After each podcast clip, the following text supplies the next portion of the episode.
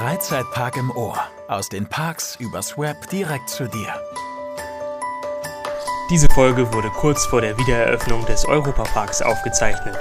Ja, also wir wollen ja heute ein bisschen über den Europapark reden.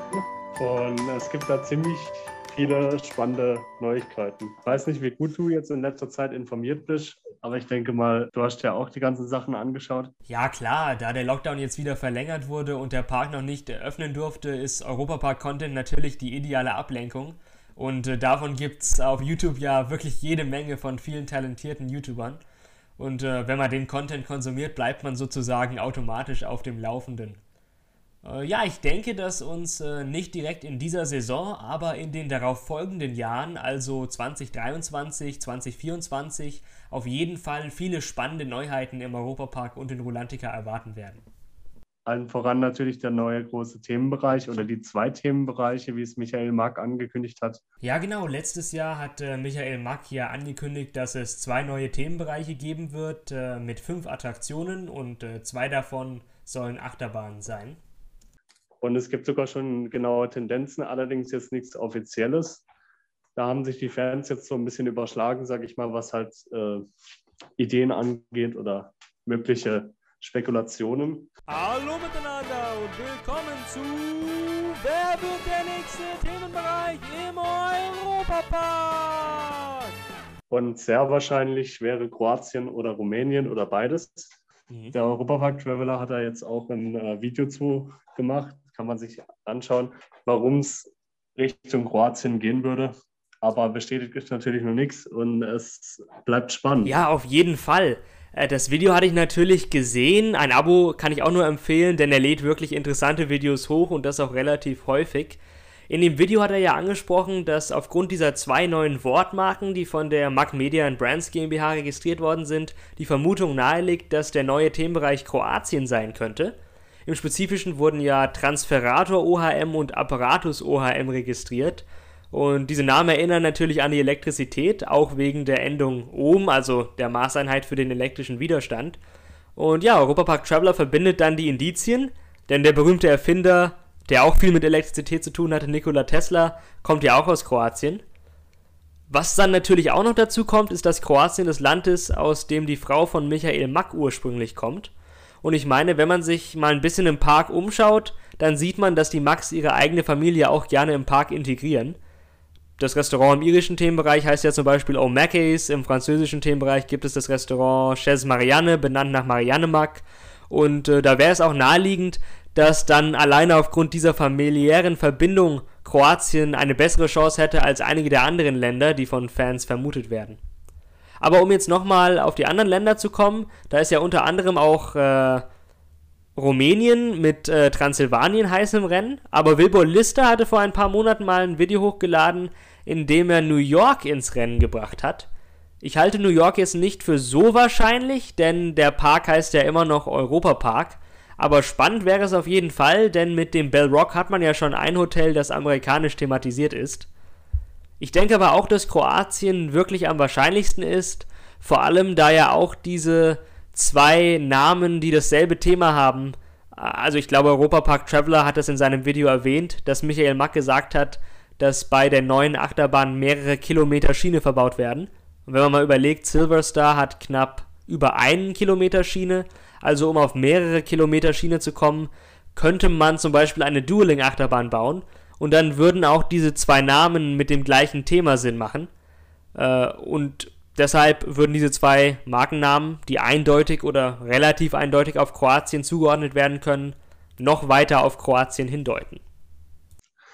Ja, also mit den, äh, mit den Namensverwandtheiten im Europapark hast du natürlich recht. Ein ganz gutes Beispiel ist jetzt auch in der neu eröffneten Piraten in Batavia Bahn. Eine nachgebaute Figur quasi von Roland Mack. Ich weiß nicht, ob du es schon gesehen hast. Als, ähm, also ich bin relativ früh gefahren nach der Eröffnung und das ist mir dann auch aufgefallen. Also da versuchen sich die Marks halt auch zu verwirklichen. Ich meine, es ist ja, bleibt ihnen ja frei. Finde ich eigentlich auch ganz witzig, dass solche Gimmicks und Easter Eggs im Europapark versteckt sind, teilweise. Ja, auf jeden Fall. Ich finde, das macht alles so ein bisschen persönlicher und das zeichnet den Park ja auch aus im Vergleich zu den anderen Parks weltweit oder auch im Vergleich zu Disney und Universal, dass der Park wirklich immer noch in Familienbesitz ist und diese ganzen Easter Eggs und Anspielungen auf die Familie Mack machen das Ganze einfach ein bisschen persönlicher. In der Q-Line von Piraten in Batavia ist übrigens gleich im ersten Raum, also in der Taverne, äh, auch äh, so ein Hidden Max sozusagen, wie Wilbur Lister mal gesagt hat. Äh, da sind auch zwei Max in dem Film zu sehen, der hinten auf dem Bildschirm abgespielt wird. Ja, und ich denke, äh, New York oder Amerika können wir erstmal ausschließen, weil es, es, ist ja immer noch der Europapark. Ich denke mal, die bleiben ihren Wurzeln treu und werden eher europäische Themenbereiche verwirklichen.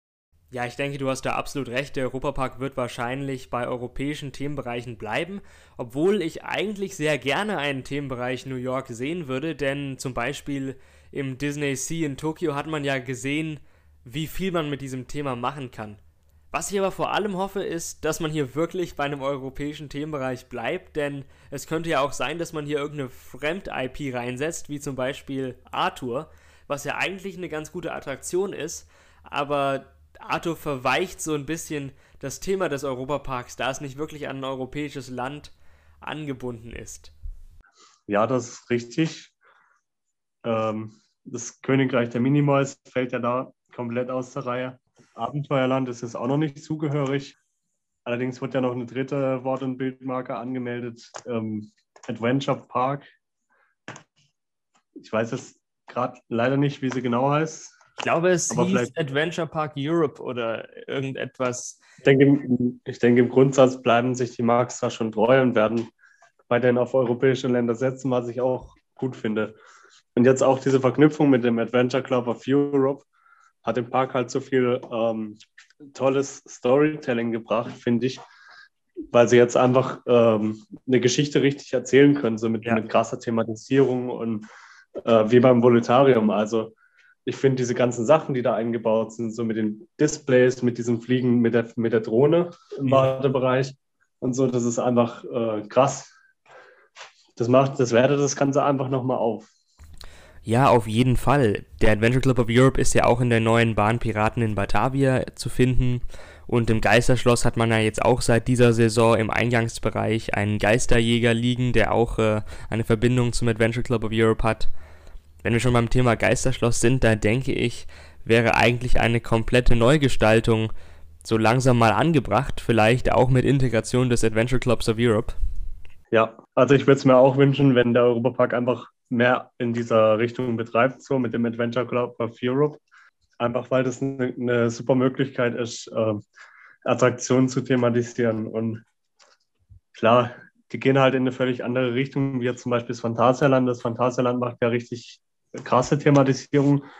Aber ich muss auch mal ehrlich sagen, ähm, irgendwie fehlt mir da so der Bezug. Wenn man sich nicht eingelesen hat und dann nach Klugheim kommt, dann weiß man die Geschichte halt einfach nicht. Und Im Europapark wird man halt, beim Volitarium wird man zum Beispiel in die Geschichte der, äh, der Brüder eingeführt, die quasi die Flugmaschine gebaut haben. Dann steht da die Flugmaschine in, ihrem, in ihrer Werkstatt und dann fliegt man das erste Mal selber. Das ist so Punkt für Punkt Geschichte erzählt und man wird quasi richtig mitgenommen auf eine Reise.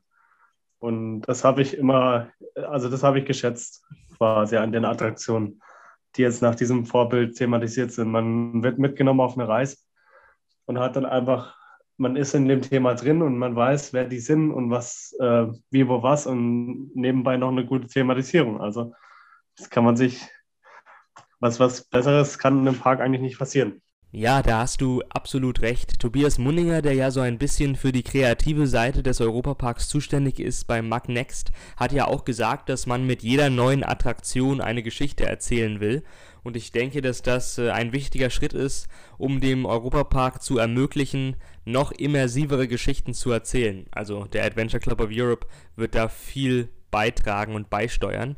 Wenn man mal ins Phantasialand geht, ist man zum Beispiel mit Rockburg wirklich in einer hervorragend thematisierten Welt noch, noch besser thematisiert, als was der Europapark zu bieten hat. Aber es fehlt tatsächlich so ein bisschen die Geschichte äh, oder, oder der Hintergrund, um, um das Ganze nochmal zu einem anderen Level zu bringen. Ja, ich will jetzt nicht sagen, dass, also ich bin der Meinung, dass man auch im Phantasialand, gerade äh, Rookburg, was jetzt eröffnet wurde, das ist äh, einfach auf einem ganz anderen Level von der Thematisierung her. Da kann sich der Europapark auch äh, in eine Scheibe abschneiden.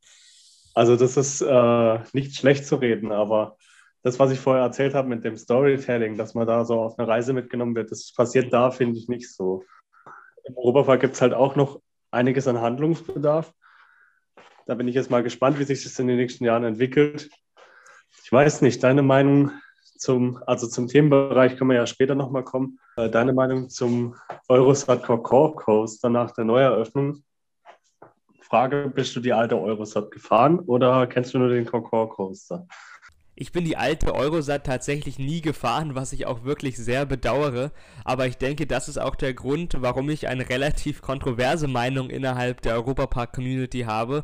Und zwar, dass der Europapark hier alles richtig gemacht hat mit der Neuthematisierung zu einem französischen Thema. Denn äh, wenn man mehreren Europapark-Mitarbeitern glauben mag, äh, war es ja sowieso an der Zeit, dass die Bahn renoviert wurde. Also es war eigentlich unausweichlich aufgrund von einfach technischen Gründen, äh, aufgrund von äh, den Schienen, die sehr viel Belastung erfahren hatten, da ja die Träger direkt an den Schweißnähten angebracht wurden. Und äh, deshalb musste die Bahn sowieso erneuert werden. Und da hat es dann Sinn gemacht, gleich auf ein einheitliches, auf ein stimmiges Thema zu gehen, denn dieses Weltraumthema hat natürlich eigentlich gar nicht in den französischen Themenbereich gepasst. Und das hat für den Durchschnittsbesucher das Thema des Europaparks eigentlich so ein bisschen als verwirrender dargestellt. Äh, und jetzt, wo man wirklich im französischen Themenbereich eine französische Attraktion hat, äh, ist der ganze Europapark, ist das Konzept des Europaparks deutlich klarer geworden und ich denke, das tut dem ganzen Park auch gut.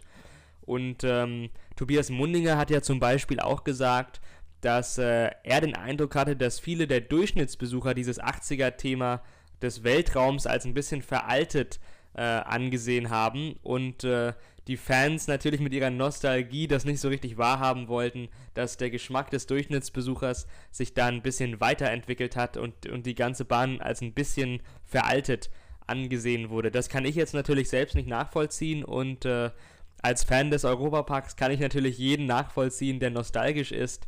Und äh, was man aber auch sagen kann, ist, dass man diese, dieses neue Thema deutlich besser hätte umsetzen können. Aber im Großen und Ganzen denke ich, dass es tatsächlich, so sehr es vielen auch wehtut, ein Schritt in die richtige Richtung war.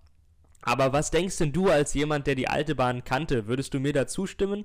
Oder äh, du hast ja da einen besseren äh, Blick drauf auf ich, da du ja die alte Bahn auch gefahren bist. Äh, bist du da anderer Meinung? Also ich bin ganz eindeutig der Meinung, dass es ein Schritt in die richtige Richtung ist. Da schließe ich mich dir an.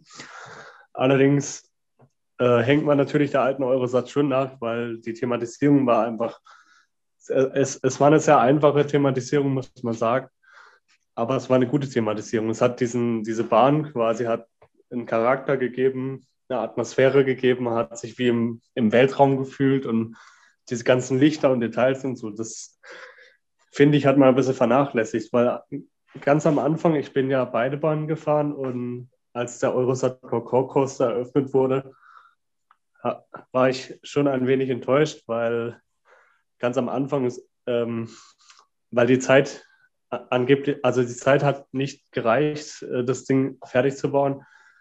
Und ganz am Anfang waren es halt nur bemalte Holzplatten quasi in der Bahn innen mhm. drin. Und jetzt, seit sie angefangen haben, mit Geräuschen zu arbeiten, mit fluoreszierender Farbe zu arbeiten, also so Schwarzlichtfarbe meine ich, Mhm. Und das alles ein bisschen plastischer gemacht haben, dass man nicht denkt, man fährt durch einen 2D-Torbogen, sondern man fährt wirklich durch einen richtigen Torbogen. Seitdem finde ich, ist es auch besser geworden. Vor allem der Lichtertunnel und die ganzen äh, Gimmicks, die an die alte Eurosat erinnern, finde ich auch eine coole Idee. Zum Beispiel der Roboter, ähm, der im Wartebereich steht, mit dem Tuch oben drüber. Das ist ja ein Reliquie aus der alten Eurosat. Der Trommellift zum Beispiel ist noch komplett erhalten. Den hat man nicht ausgebaut, weil es auch viel zu kompliziert gewesen wäre. Es hätte auch länger gedauert. Hat man drin gelassen. Ja, genau, den Lift hat man drin gelassen, aber er fährt jetzt tatsächlich ein bisschen schneller. Und, und ähm, auch so die Technik in der Bahn, es wurde halt alles etwas modernisiert, das finde ich auch gut. Man hat jetzt mehr Platz in den Wegen. Früher war das sehr eng. Und auch so, auch so das Drumherum, also der Wartebereich gefällt mir zum Beispiel mega. Und die Gebäude und so, das passt einfach viel mehr zu Frankreich, natürlich. Aber ich finde, es fehlt noch ein bisschen was. Ähm, zum Beispiel irgendwelche Nebeleffekte oder was weiß ich. Das Thema der Bahn war ja ein Nachtflug über Paris und da hatte ich mir auch selbst tatsächlich ein bisschen mehr vorgestellt. Denn äh, man hätte ja zum Beispiel, äh, so wie es äh, bei der Disney-Attraktion Peter Pan der Fall ist, da haben sie ja auch so ein kleines Stadtmodell, über das man drüber fliegt. Ähm, man hätte ja etwas ähnliches äh, auf dem Boden der Kuppel, einfach ein Modell der Stadt bauen können, damit es dann wirklich so scheint, als ob man von oben in den Sternen nach unten Richtung Paris fliegt. Also es hätte auf jeden Fall noch einige Möglichkeiten gegeben, ohne allzu großen Aufwand diesen Effekt des Nachtflugs äh, zu verbessern. Und äh, ich hoffe, dass der Europapark äh, in den kommenden Jahren noch ein bisschen nachbessern wird, denn aus diesem Konzept ist meiner Meinung nach noch deutlich mehr rauszuholen. Ich glaube halt auch, dass es schwierig ist, der Erwartungshaltung der Fans ähm, in diesem Punkt gerecht zu werden, weil es gibt halt viele, die einfach der alte Eurosat gefahren sind und mhm. der mein oder ja, der Meinung sind und waren, dass quasi diese Bahn äh, das Original ist und das andere nur eine Kopie oder hm, finde ich jetzt nicht so. Also ich finde, das ist schon ein richtiger Schritt, weil es passt einfach viel mehr zu Frankreich. Es ist auch wahnsinnig schön gemacht. Aber in der, in der Kugel selber, im, vom Erlebnis her, würde ich mir noch ein bisschen mehr wünschen. Was ich Fall. gut finde, sind, also die Pluspunkte sind, dass man eben diese äh, Sachen von der alten Eurosat genommen hat als Erinnerung an die neue Bahn quasi und hat ähm, die einfach da in dem Bereich platziert. Zum Beispiel bei der Silverstar steht noch eine Bank, die aus der First Drop Schiene von der Eurosat gefertigt mhm. ist. Oder ähm, im Wadebereich steht noch ein ganzer Zug, ein alter Zug.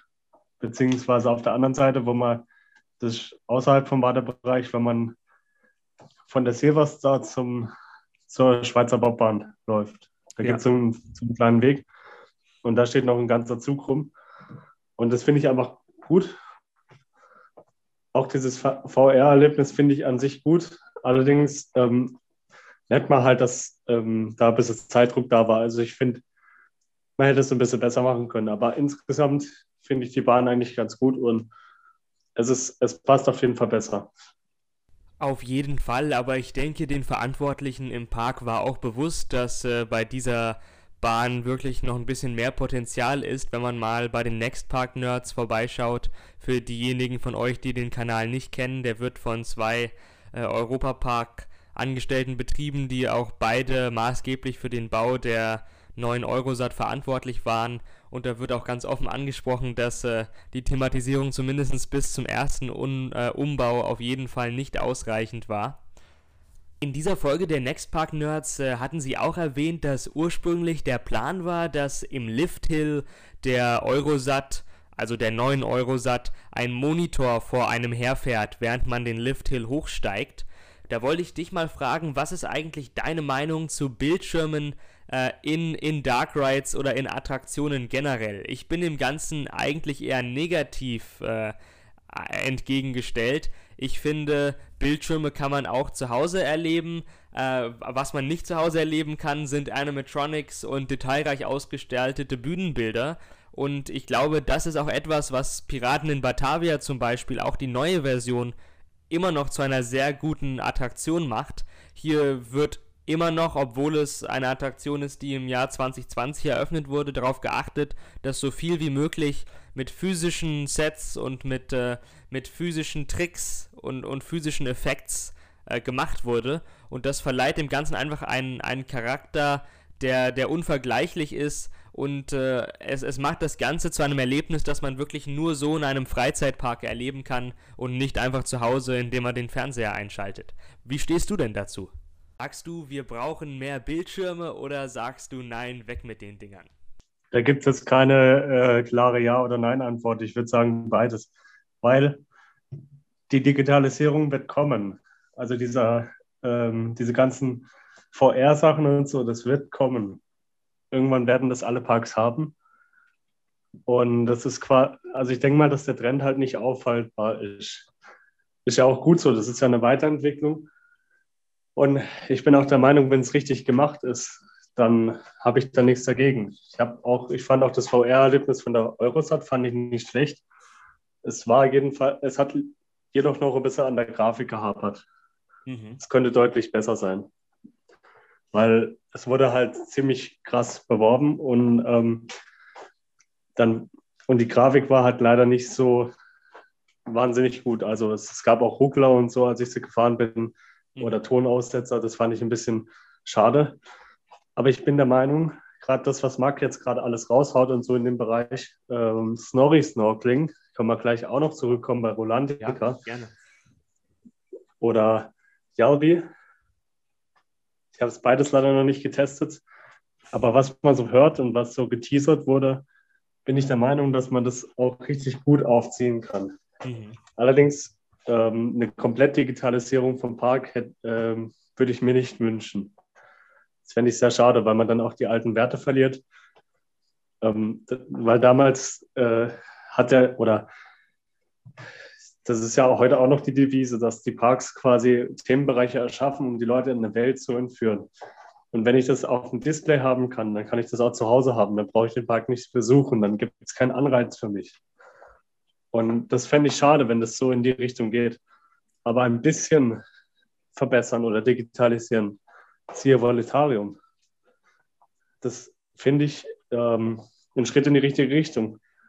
Im Voletarium wurde viel mit Displays gemacht oder irgendwelchen digitalen Animationen, Projektionen und so weiter oder Piraten in Batavia.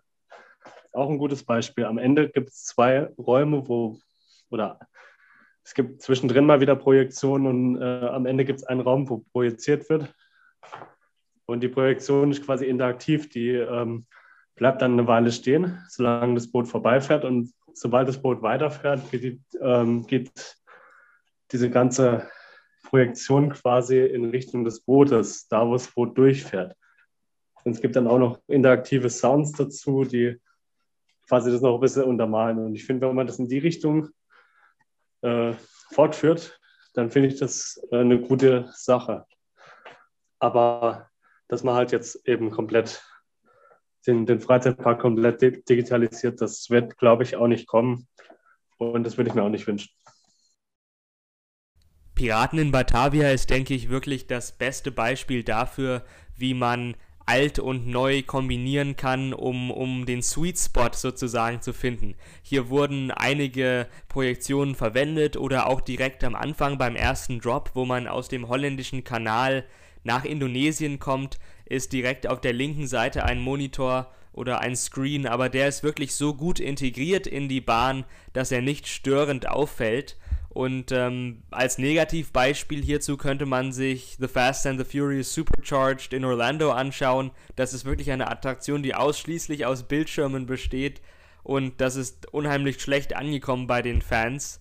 Und äh, genau, deshalb hoffe ich, dass der Europapark nicht in diese Richtung geht, aber äh, und stattdessen die Technik äh, behutsam anwendet, dort wo es Sinn macht und dort wo es wirklich einen, einen Mehrwert äh, erzeugt. Denn wie du bereits sagtest, äh, wenn überall nur Bildschirme sind, kann man sich das zu Hause genauso anschauen.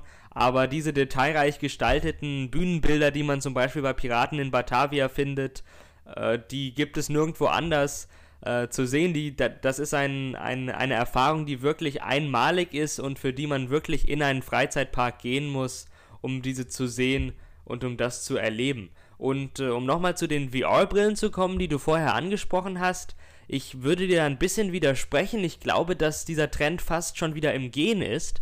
Denn so um 2015, 2016 hat man gesehen, dass unheimlich viele Parks in Amerika und auch in Europa auf fast allen Attraktionen VR-Brillen angeboten haben. Und das ist jetzt schon fast wieder vorbei. Also schon bevor die Pandemie begonnen hat, hat man eigentlich aufgehört, dieses Angebot anzubieten, einfach weil es nicht so gut angekommen ist. Ich denke, dass äh, Valoria oder wie immer das ausgesprochen wird, also die äh, VR-Variante der Eurosat, vielleicht äh, ein, ein bisschen besonders ist, da, da hier wirklich ein komplett neues Experience mit eigener Q-Line, mit eigener Geschichte erzählt wird. Äh, während bei den amerikanischen und europäischen Parks, die vorher VR angeboten hatten, das nur so ein bisschen halbherzig im Nachhinein draufgeklatscht wurde. Also denke ich, dass äh, der Europapark hier ein bisschen mehr Erfolg haben könnte.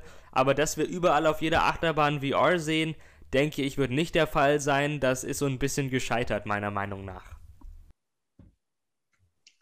Ja, da bin ich ganz deiner Meinung.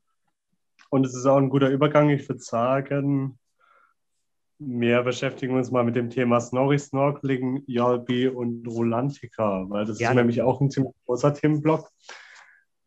Ähm, und es wird auch fleißig investiert, wie man sehen kann, gebaut. Ja, was ist deine Meinung zu Yalbi? Ich weiß nicht, inwiefern du da jetzt schon äh, was mitbekommen hast. Es wurde ja viel geteasert und es gab auch ein paar ausgewählte Testpersonen. Beziehungsweise ich glaube sogar, dass es mal eine Zeit lang offen war. Aber jetzt natürlich Corona-bedingt und Pandemie-bedingt ähm, ist es alles geschlossen. Leider hatte ich auch noch nicht die Möglichkeit, äh, Yulby auszuprobieren, aber das Konzept an sich ist ja eigentlich nichts Neues. Also der Europapark hat hier jetzt nicht irgendwie das Rad neu erfunden. Diese VR-Arcades, wo man sozusagen mit einer Brille auf durch ein, ein physisches Set mit echten Elementen, mit denen man interagieren kann, durchläuft. Das ist ja nichts Neues, das gibt es schon in vielen Städten weltweit von verschiedenen Anbietern, aber es ist auf jeden Fall äh, kein schlechtes Konzept und äh, was man so gelesen hat, scheint es ja auch bei den wenigen Personen, die es schon ausprobieren konnten, relativ gut angekommen zu sein.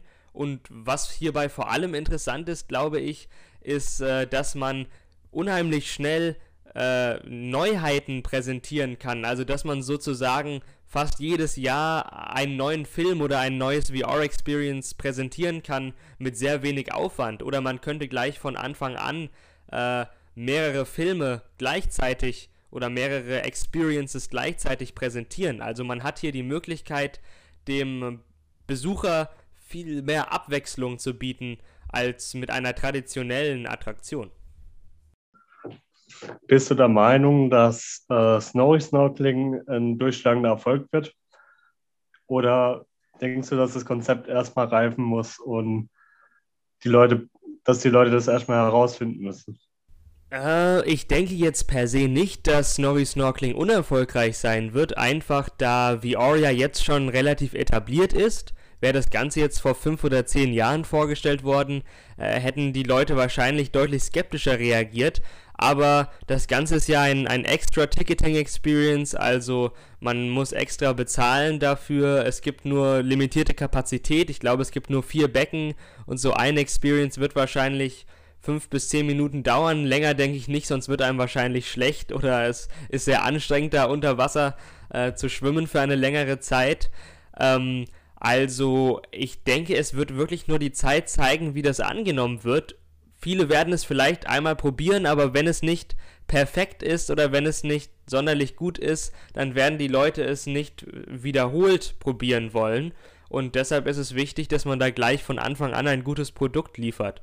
Ich frage mich ja selbst und ich denke, auf diese ganzen Fragen, die ich habe, hat man Lösungen gefunden. Ich kann es mir einfach nur nicht vorstellen. Wie bewegt man sich denn nach oben und nach unten und nach links und nach rechts? Man steht ja vor einer Strömungsmaschine, an der man sich festhält aber wird dann einfach nur die ganze Zeit ein Schwimmen nach vorne simuliert oder schwimmt man dabei auch nach links und nach rechts? Und diese Strömung muss ja eigentlich konstant kommen, denn äh, wenn sie mal aufhört, dann sinkt man ja sozusagen ab, außer man schwimmt natürlich. Das heißt, man kann auch nicht so wirklich Unterschiede in der Geschwindigkeit simulieren. Also wie das genau funktioniert, weiß ich nicht und deshalb finde ich das Ganze auch so spannend, da man einfach sehen muss, wie das umgesetzt wird. Ja, das sehe ich ähnlich. Ähm, ich denke allerdings, dass es eine gute Idee ist. Und ich kann mir jetzt noch nicht so viel darunter vorstellen. Klar, ich habe die Fotos gesehen und so. Aber wie das da sich dann wirklich anfühlt, das kann man ja nicht, ähm, das, das kennt man ja nirgends her. Mhm. Und äh, das kann man ja auch mit keiner Erfahrung verknüpfen, die man bisher gemacht hat. Und ich denke mal, da geht es auch ganz vielen anderen Besuchern genauso. Das heißt, es wird auf jeden Fall sehr spannend, wie das angenommen wird. Und ich bin auch, der, ich denke auch, dass ähm, wenn es gut ankommt, dass dann auch in den nächsten Jahren vielleicht äh, Erweiterungen stattfinden werden. Ich meine, Platz ist noch da. Auf Oder dass Fall. es äh, vielleicht verschiedene Erlebnisse geben wird. Ich meine, ähm, man kann ja die Filme, die da laufen, kann man ja auch wechseln. So wie beim Voletarium zum Beispiel, obwohl wir da ja noch keinen zweiten Film haben. Ich denke aber so in die Richtung, ähm, man kann sich schon vorstellen, aber ja, also es bleibt spannend. Und wenn wir, bei, wenn wir schon bei Rolandica sind, dann natürlich auch bei den Neuheiten, die kommen mhm. oder schon da sind oder kommen werden. Äh, zum Beispiel der neue Wasserspielplatz, der jetzt gerade vor den Toren Rolanticas entsteht und auch schon relativ fortgeschritten ist. Äh, meine ich zumindest. Ich habe jetzt Bilder gesehen letztens und ja. Ja, also wenn man sich die Video-Updates von Europapark Info anschaut, dann sieht es wohl so aus, als ob die, äh, die Baustelle schon fast fertig ist und ich denke, dass das ein, ein riesengroßer Schritt nach vorne für Rulantica ist. Das ist ja schon eine ziemlich betrachtliche ziemlich beachtliche Erweiterung. Ich weiß nicht mehr genau, wie viele Rutschen hier gebaut werden, aber das waren schon ziemlich viele und dann hat man ja zusätzlich noch den Snorri-Strand für die jüngeren Gäste. Also damit wird das Angebot von Rulantica nochmal deutlich weiter komplettiert. So, und was kommt dann danach? Das ist natürlich auch eine spannende Frage. Wir haben ja auf der Webseite der Stadt Rust gesehen, dass es auch Pläne für eine weitere muschelförmige Halle gab. Also der Innenbereich wird wahrscheinlich auch erweitert werden in den nächsten 10 bis 15 Jahren, würde ich denken. Aber was Rulantica betrifft, habe ich persönlich wirklich einen großen Wunsch. Und zwar, dass man eine Attraktion hinzufügt, mit der man sich wirklich vom restlichen Angebot in Deutschland und Europa abhebt. Deutschland hat ja wirklich überdurchschnittlich viele Erlebnisbäder und auch einige ziemlich gute. Und so etwas wie die Therme Erding ist vom Angebot her eigentlich Rulantica fast überlegen, was Rutschen und so weiter angeht. Und, äh, und es gibt viele Erlebnisbäder, die zumindest von den Rutschen gesehen auf demselben Stand sind und dazu noch deutlich günstiger sind als Rulantica. Also Rulantica bietet abgesehen vom Theming nichts, was in Deutschland wirklich einmalig ist. Und dieses Theming möchte ich keinesfalls kleinreden, denn das ist dieses Gesamtkonzept ist, was Rolantica wirklich besonders und äh, einmalig macht.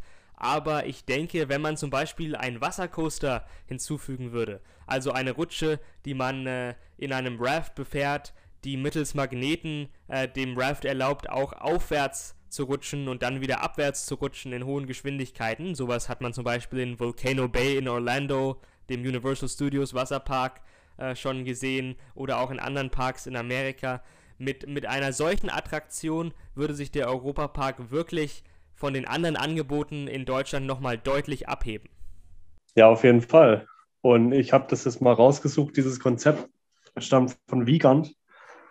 Zum Beispiel das Slide Wheel, was jetzt auch in, äh, in Asien mhm. realisiert wurde. Und das, das kann ich mir vorstellen. Oder so ein großer, so ein, so ein äh, ganz großer Trichter wie in den USA, wo man reinrutscht und dann hin und her. Mhm. Aber halt nochmal ein XXL-Format, wo ich weiß nicht, äh, ob dir das jetzt was sagt auf Anhieb. Es gibt ja so normale Trichter, wie in, äh, wie in Karlsruhe zum Beispiel im Europabad. Die haben so, so einen kleinen Trichter, so, so, so Bodycones, wo du dann auch hin und her rutscht. Mhm. Aber das gibt es alles noch in viel, viel größer mit Viererreifen. Ja, das und, sagt mir auf jeden Fall etwas, ja. Sowas könnte ich mir dann auch vorstellen. Allerdings sind es dann eher wieder Attraktionen, die nicht für die ganze Familie geschaffen sind. Aber ich glaube, der Europapark muss da auch mal in die Richtung gehen, zu sagen, wir wollen, wir machen äh, Sachen, die für die kleineren gemacht sind, Sachen, die für die größeren gemacht sind und dann halt äh, Sachen, die für Eltern zum Beispiel gemacht sind. Und nicht äh, alles halt auf die jüngere Zielgruppe auszurichten. Dann könnte man nämlich auch mal was ähm, Abenteuerliches bauen, also zum Beispiel ein Freefall Tower oder so, weil das dann halt einfach die Großen interessiert und die Kleineren, die hätten ja genug Ausweichmöglichkeiten, die würden dann gar nicht da drauf gehen. Ja, auf jeden Fall. Ich glaube, ich würde mir wie jeder Europapark-Fan eine etwas gewagtere Attraktion im Park wünschen. Aber die Max haben ja wirklich wieder und wieder wiederholt, dass was sie unterscheidet von anderen Parkbetreibern, ist, dass sie wirklich bei jeder Attraktion darauf achten wollen, dass die Attraktion für die ganze Familie äh, geeignet ist. Deshalb halte ich es für eher unwahrscheinlich, dass wir in naher Zukunft einen Drop Tower im Europapark sehen werden. Allerdings muss man auch sagen, ich glaube auch innerhalb der Familie Mack war man sich uneinig, bevor Attraktionen wie Silverstar oder Bluefire kamen. Also der Europapark vor 20 Jahren war noch ein ganz anderer Park, als er es heute ist. Man hat sich da schon ein bisschen äh, gewandelt und hat auch ein bisschen äh, spannendere Attraktionen. Ich will jetzt das deutsche Wort für Thrill suchen, das fällt mir gerade nicht ein. Aber Attraktionen, die ein bisschen mehr Thrill bieten, äh, hat man schon angefangen zu integrieren. Und ich glaube, man hat auch gemerkt, dass man damit vielleicht eine weitere Zielgruppe erreicht, als man ursprünglich dachte. Und ich denke schon, dass der Europapark ähm, in den nächsten 20 Jahren sich auch ein bisschen mehr in die Richtung entwickeln wird aber ein Six Flags wird er bestimmt nicht. Ja, nochmal, um auf Rolantica zurückzukommen, es gab da auch mal einen Plan, der geleakt wurde auf der Website der Stadt Rust, beziehungsweise des Ortes Rust, auf dem deutlich zu sehen war, dass auch noch ein weiteres Hotel kommen wird. Das wurde ja auch in der Vergangenheit mehr oder weniger kommuniziert, wie man das interpretieren möchte. Und ich denke, auf dem Gelände ist einfach noch ganz viel Potenzial da. Also da kann man einen tollen, einen großartigen Außenbereich machen, was es hier in Deutschland noch nicht gibt in der Art. Also in, in der Größe und, und Art meine ich jetzt mit Thematisierung. Ich meine, man sieht ja jetzt diesen Rutschenturm von Svalgorok. Ja. Vom neuen Wasserspielplatz. Genau. Äh, wie der einfach gestaltet ist, das ist, ähm, finde ich, wahnsinnig gut und für einen Wasserpark vor allem äh, relativ einzigartig. Klar, es gibt auch äh, in den USA Wasserparks oder äh, von Plopsa oder anderen, die ebenfalls sehr gut gestaltet sind, aber ich denke mal, wenn man jetzt sich wirklich Mühe gibt und so, dann kann man äh, dieses ganze Thema Rolantica nochmal auf eine ganz andere Ebene treiben. Also die Geschichte mit, ähm, mit der Tre Chrono und diese ganze, diese Reise quasi in, ins Land Rolantica kann man dann nochmal auf eine ganz andere Ebene heben, vor allem wenn man dann nochmal in einen Bereich erweitert oder ähm, sowas. Also das ist schon, da ist noch viel Potenzial da und da bin ich auch sehr gespannt in den nächsten Jahren, was da entstehen wird. Fläche ist auch noch da und ich denke mal, da, werden, da wird uns einer der besten Wasserparks in Deutschland erwarten definitiv. Das, das auf jeden Fall. Da stimme ich, äh, stimme ich absolut zu. Da ist viel Potenzial und äh, das ist auf jeden Fall auch einzigartig äh, in Deutschland. Ähm, und äh, ja, wie du sagtest, auf dem Areal ist noch unheimlich viel Platz. Ich frage mich auch, was da noch kommt und äh, vor allem frage ich mich, äh, was der Europapark machen wird, um um den Park selbst und diese Außenstelle sozusagen Rulantica zu verbinden. Denn äh, Momentan muss man da ja mit dem Bus fahren oder, ähm, oder zu Fuß, äh, dauert es relativ lang oder mit dem Auto fahren. Äh, vielleicht kommt da ja irgendwie eine Monorail-Erweiterung oder etwas ähnliches, äh, um, um diese zwei Sachen wirklich besser zu verbinden. Denn wenn dort mehr Hotels gebaut werden, ist es ja ziemlich klar, dass äh, für einen Park wie Rolantica äh, ein Hotel erstmal ausreichend ist bei der jetzigen Größe, bis eine Erweiterung kommt oder für einen Wasserpark generell. Äh, der Großteil der Leute wird wahrscheinlich einen Tag im Europapark machen und einen Tag in Rulantica oder, oder etwas ähnliches. Und deshalb muss irgendeine Möglichkeit geschaffen werden, äh, zwischen diesen zwei Orten einfach und unkompliziert in kurzer Zeit zu, zu reisen. Ja, das denke ich auch, dass äh, sowas in die Richtung kommen wird, auf jeden Fall. Weil das mit den Bussen war nur eine Übergangslösung oder es ist nur eine Übergangslösung. Weil wenn man ein Busunternehmen an der Hand hat, ähm, liegt es ja ziemlich nahe, das so zu machen. Und ich denke, ähm, eine Monorail-Erweiterung könnte auf jeden Fall eine Möglichkeit sein. Vor allem müsste man dann auch nicht wirklich viel äh, durch den Ort bauen. Also man könnte quasi in einer Linie von den Hotels abzweigen, am Bellrock vorbei also zuerst am Colosseo vorbei, dann am Bellrock vorbei und dann äh, vorm Edeka quasi schräg abbiegen Richtung Volantica. Das würde gehen. Hm. Allerdings ähm, ist die Frage, ob man das machen würde, ob man das machen möchte. Aber ich denke mal, da wird schon ein Interesse da sein, weil dann auch Reisen viel einfacher und unkomplizierter ist. Ich meine, ein Bus kann im Stau stecken oder äh, irgendwelche anderen Sachen können passieren, dass der Bus aufgehalten wird und bei der Bahn würde das halt nicht passieren. Was auch, was ich auch sehr interessant finde, ich war vor zwei Jahren war ich in Paris und dort wird auf einigen Linien die autonome Fahrweise von Metrobahnen getestet. Auch mit selbstschließenden Toren. Also es ist alles quasi abgesichert, dass da auch nichts passieren kann.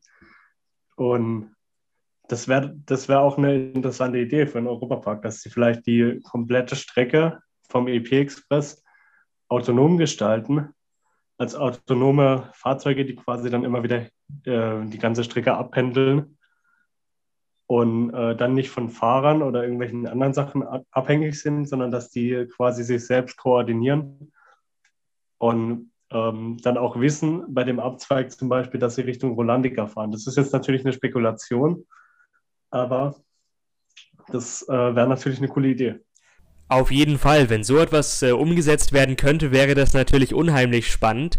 Ich glaube, in Nürnberg ist äh, die U-Bahn auch auf einigen Linien schon vollkommen automatisiert unterwegs. Es scheint also so, als ob diese Technik schon relativ ausgereift ist und in, in einem Freizeitpark wie dem Europapark, wo man nicht mit den Problemen einer Stadt äh, konfrontiert ist, also irgendwelchen anderen externen Störfaktoren und anderen Linien, auf denen es zu Verspätungen kommen kann, äh, lässt sich das Ganze wahrscheinlich nochmal deutlich besser umsetzen, als es sowieso schon in der Stadt der Fall ist. Also könnte ich mir auch gut vorstellen, dass eine solche Technik im Europapark Verwendung finden könnte.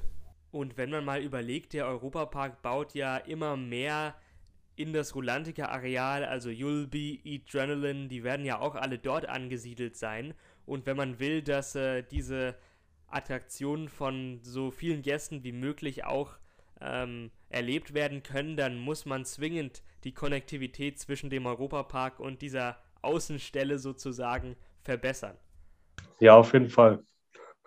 Und ich denke mal, dass ähm, wenn jetzt, wenn da noch ein zweites Hotel kommt, und ich denke, das ist sehr wahrscheinlich, dass der Europapark dann als Kurzreisedestination seine Gäste noch länger da behalten kann und denen nochmal ein intensiveres Erlebnis bieten kann als jetzt andere Parks.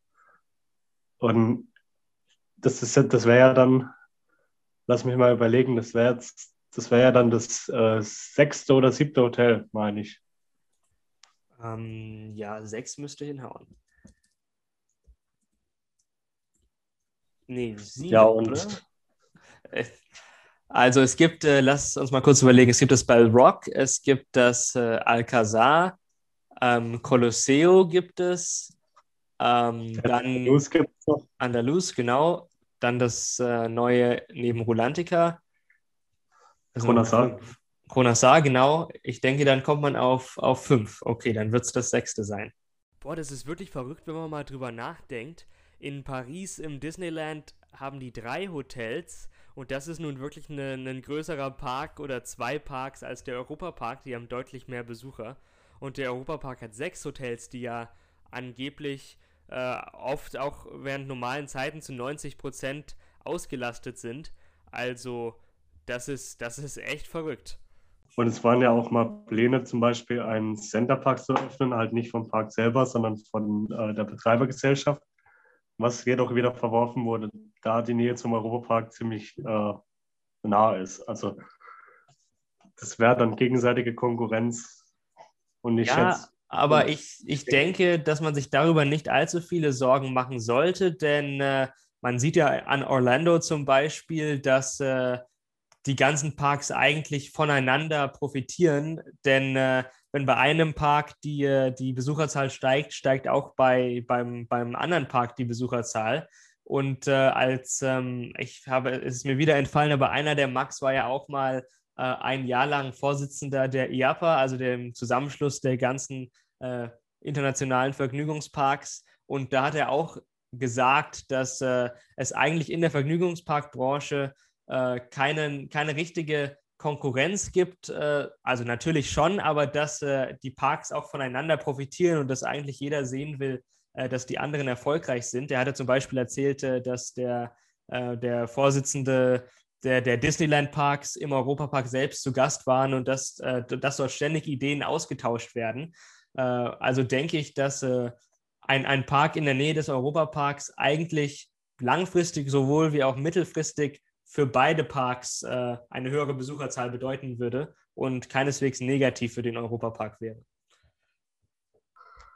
Ja. Und ähm, also der, Vors der Vorsitzende war tatsächlich Roland Markhöst selbst. Mhm.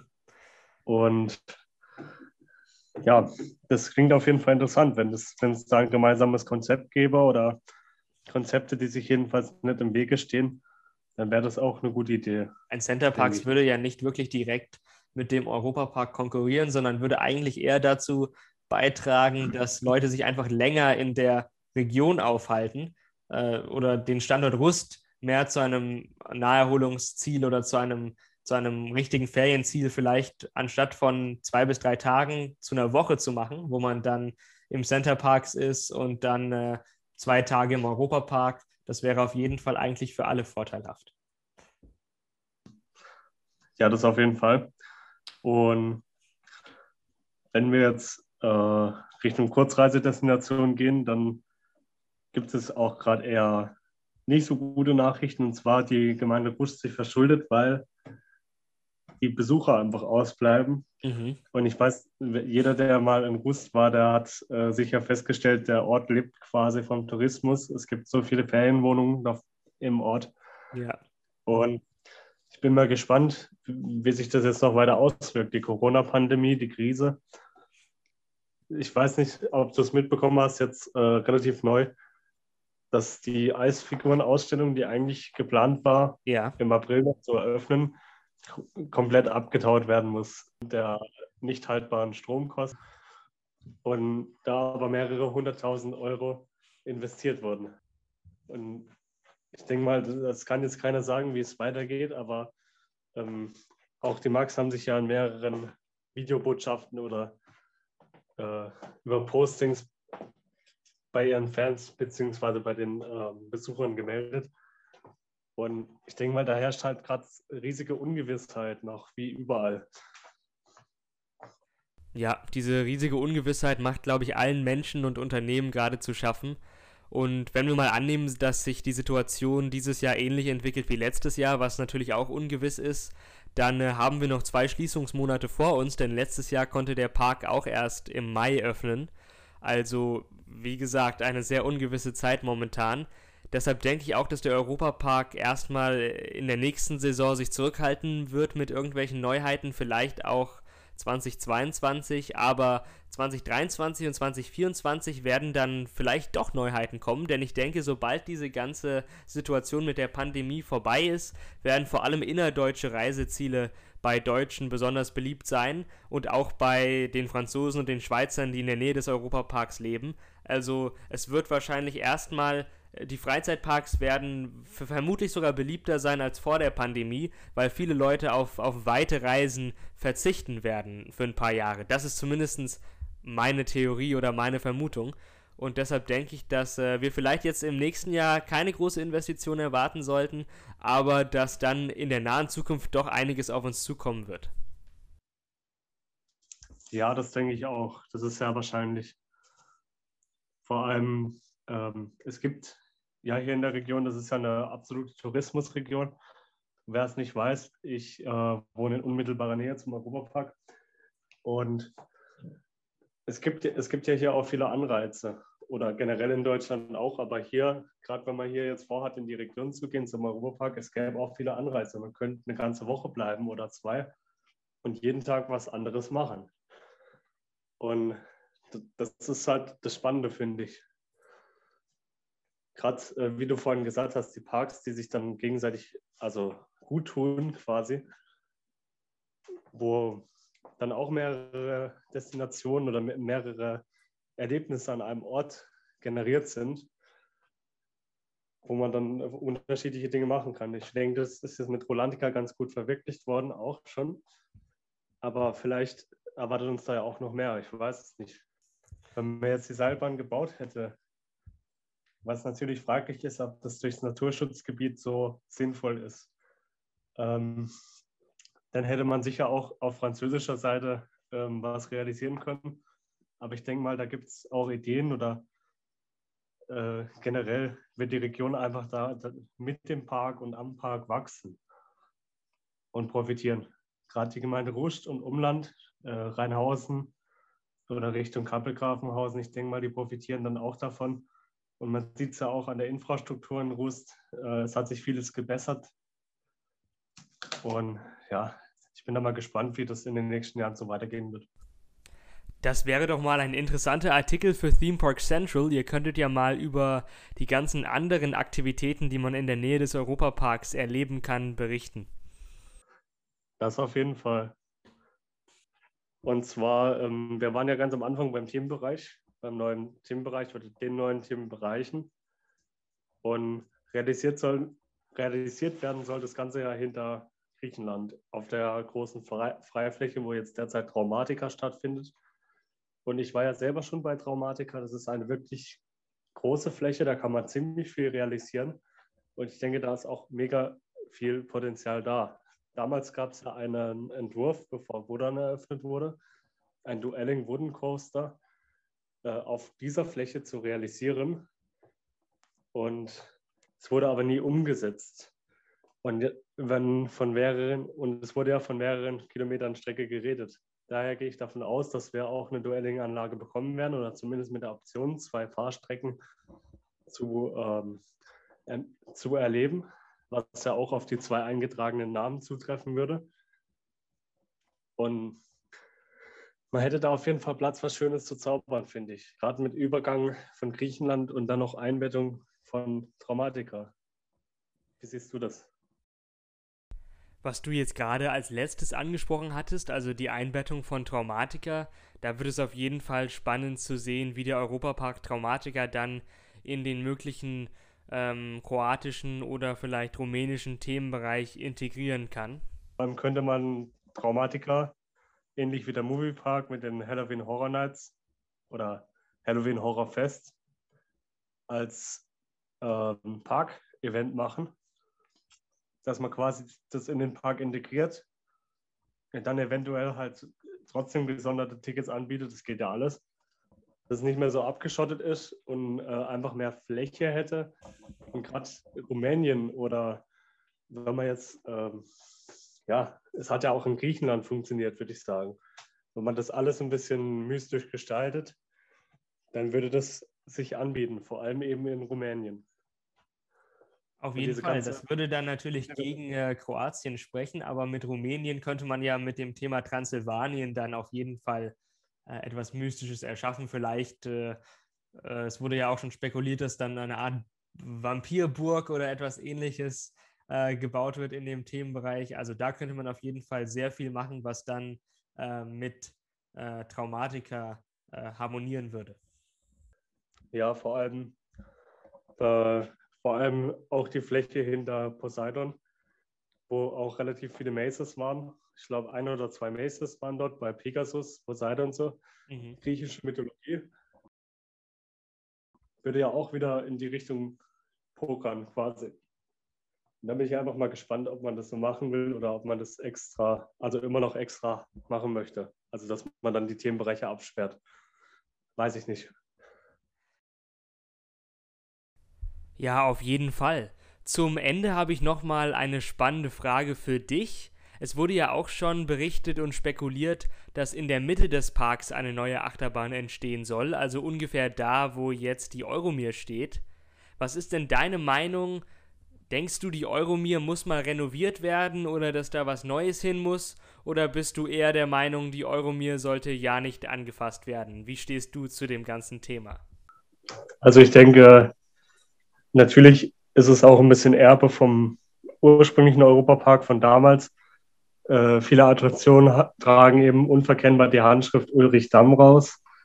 Für alle, die es nicht wissen, er war damals der äh, leitende Designer quasi. Also würde man heute sagen, früher hat man halt gesagt Gestalter, kreativer Kopf, der seine Handschrift halt auf ganz vielen Attraktionen im Europapark hinterlassen hat. Zum Beispiel die Eurosat war komplett ähm, am Reißbrett erstellt worden.